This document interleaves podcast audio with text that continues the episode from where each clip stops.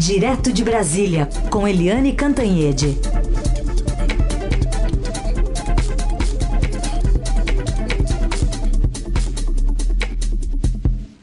Oi, Eliane, bom dia. Oi, é, bom dia, Heisen, bom dia, ouvintes. Bom, a gente começa registrando que o primeiro-ministro do Reino Unido, Boris Johnson, renunciou ao cargo de líder do Partido Conservador, então isso abre caminho para a escolha de um novo premier por parte do partido, anúncio feito agora há pouco, uh, lá uh, em frente à residência oficial, número 10, na né, sede do governo em Downing Street, em Londres. A gente vai ouvir um trechinho. It is clearly now the will of the Parliamentary Conservative Party that there should be a new leader of that party and therefore a new Prime Minister. And I've agreed with Sir Graham Brady, the chairman of our backbench MPs, that the process of choosing that new leader should begin now.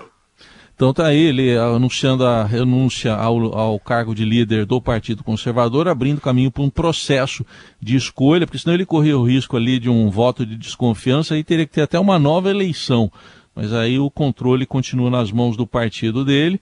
Mas tinha muito escândalo, né, envolvendo, envolvendo Boris Johnson e auxiliares dele, né, Helene? Pois é, o Boris Johnson é uma figura bem controversa, começar com aquele cabelo dele louro em pé, né, que todo mundo, todos os chargistas se divertem com aquela, enfim, com aquela imagem dele que representa muito tipo bufão. O Boris Johnson, por exemplo, no início da pandemia, ele era daquele tipo que, ah, desdenhava a pandemia, negócio de Covid. Ele era da linha da, da gripezinha. Até que ele pegou, ficou mal, foi internado e aí mudou e passou a agir é, decentemente na pandemia, cuidando ali dos pacientes, da, do isolamento e, por final, das vacinas também. Mas o Boris Johnson, ele foi pego na botija assim, sabe, várias vezes. Uma delas no meio da pandemia, quando é, o governo tinha decretado isolamento social, quarentena para todo mundo, para evitar a contaminação. E aí ele foi flagrado fazendo uma festa para dezenas de pessoas em Down Street né? Todo mundo sem máscara, todo mundo bebendo, bebendo bebida cara, inclusive, a maior festa. Ou seja, os cidadãos, os súditos da Rainha Elizabeth não podiam nem se reunir. E ele podia fazer festa, festa cara, com muita gente, sem máscara. Então aquilo ali já enfraqueceu, já tirou, vamos dizer, a sustentabilidade do voo do Boris Johnson. Agora, a última dele foi nomear, apesar de fraco, né? Governo forte faz qualquer coisa, governo fraco qualquer coisa derruba, né? Ou enfraquece, principalmente no parlamentarismo. Então, ele agora nomeou para um cargo muito importante um sujeito acusado de assédio sexual. Um sujeito que bebeu e saiu apalpando os colegas, as pessoas, os cidadãos e, enfim, desrespeitosamente, e isso é caracteriza crime, assédio sexual. E ele manteve o suje sujeito e aí o chefe do Tesouro saiu, o ministro da Saúde saiu, todo mundo foi renunciando e ao todo foram 50 renúncias no governo dele. Ou seja, ele não tinha nenhuma, zero condição de ficar né, 50 é, renúncias impossível. Então ele se antecipou, como Heisen disse, né, como você disse, Heisen, se antecipou a um processo é, para ser deposto e ele renunciou à liderança do governo e sem a liderança do governo ele também automaticamente sai é, da, da condição de primeiro-ministro. O sistema parlamentarista tem essa vantagem, resolve as coisas de uma forma mais, vamos dizer, é, menos dolorosa. Né? Tem um, uma via de deposição, uma via de troca de quem não está indo bem, é, que não cria é, impeachment, não para o país, não cria aquilo tudo que a gente viu tanto no Fernando Collor como na Dilma Rousseff aqui no Brasil. Ele tem sistemas que seguram, que minimizam as crises. O parlamentarismo agora é ver, porque o Reino Unido, como todo mundo, está pagando muito caro pela pandemia e pela uh, guerra na Ucrânia. É preciso botar alguém com responsabilidade que prefira menos festas né, e mais trabalho e mais discrição. Vamos ver como é que o Reino Unido, uma das grandes democracias, se comporta nessa nova crise. Heisen. Muito bem, a gente acompanha. Voltando aqui para a nossa política, o presidente Bolsonaro tentando ganhar dividendos com o preço da gasolina, dos combustíveis, Eliane?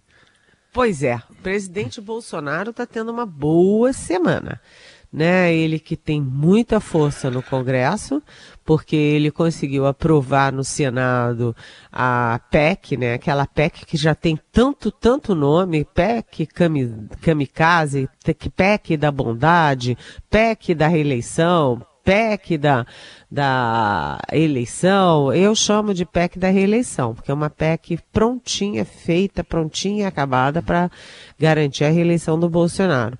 Então ele conseguiu no Senado praticamente por unanimidade, exceto uh, do senador José Serra, do PSDB de São Paulo. Agora está lá no, na Câmara também está ganhando todas. O relator retirou a ideia de acrescentar de coisas, de mudar a PEC, o que jogaria a PEC de volta para o Senado, perderia tempo. Né? Então, Bolsonaro vem ganhando todas no Congresso e agora ele tem mais esse discurso.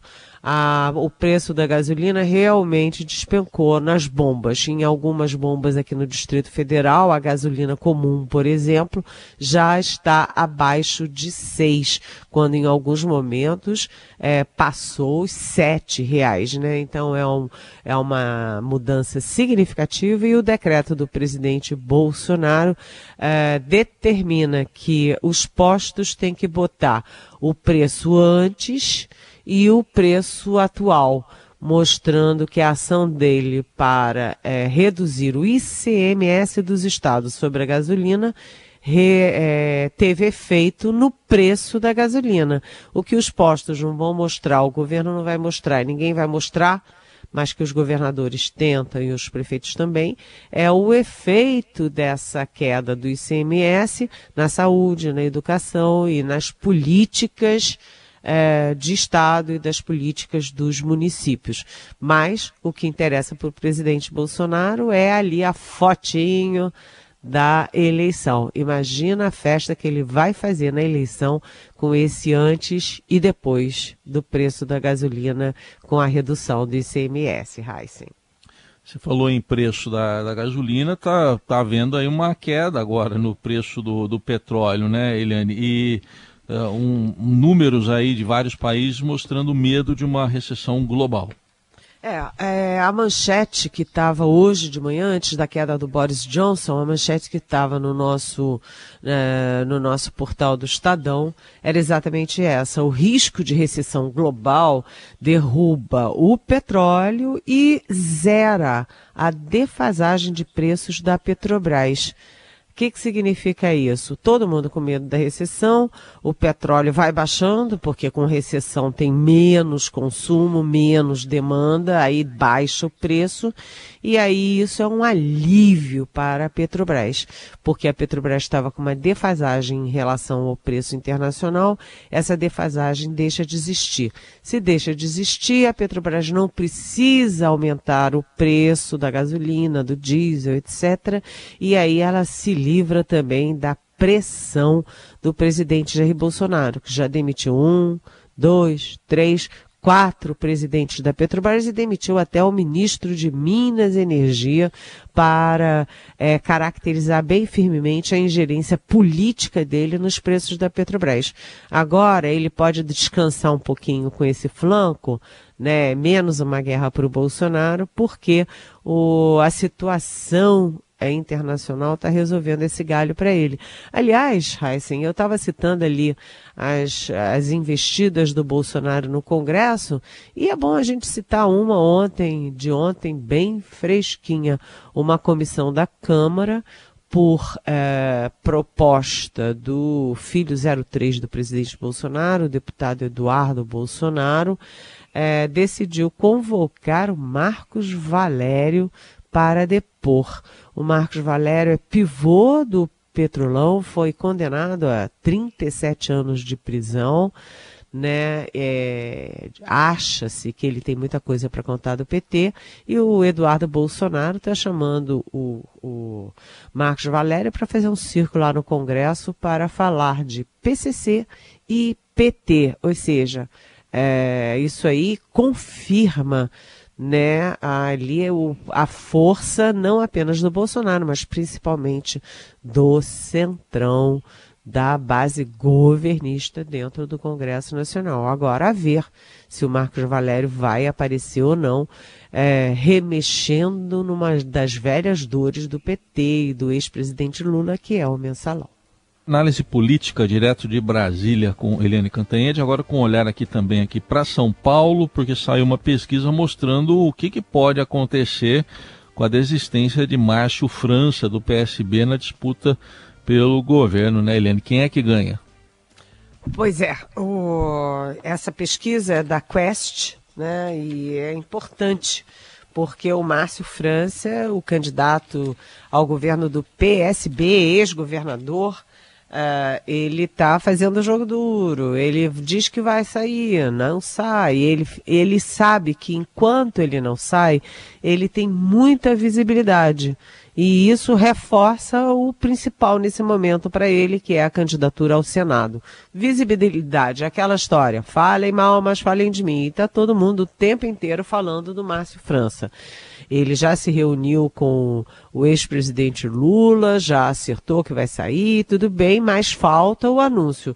E aí a pesquisa mostra que sem o Márcio França, o líder das pesquisas, que é o petista Fernando Haddad, é, cresce seis pontos. O governador uh, Rodrigo Garcia, que estava lá embaixo comendo feira, ele vem subindo, subindo, subindo e cresce quatro pontos e fica empate, praticamente empate técnico com o segundo lugar, que é o Tarcísio Gomes de Freitas, candidato do, do, do presidente Jair Bolsonaro, que cresce dois. Então, repetindo, o Fernando Haddad cresce 6, o Rodrigo Garcia cresce 4 e o Tarcísio cresce 2. Com isso, o Tarcísio fica com 14 e o Rodrigo Garcia com 12, praticamente em empate técnico, deixando é, em dúvida sobre uh, o que acontece no segundo turno, quem vai para o segundo turno. É importante acompanhar esse movimento do Rodrigo Garcia, porque, é como eu disse, ele estava comendo poeira, vem crescendo, vem crescendo, e ele está ameaçando a posição do Tarcísio.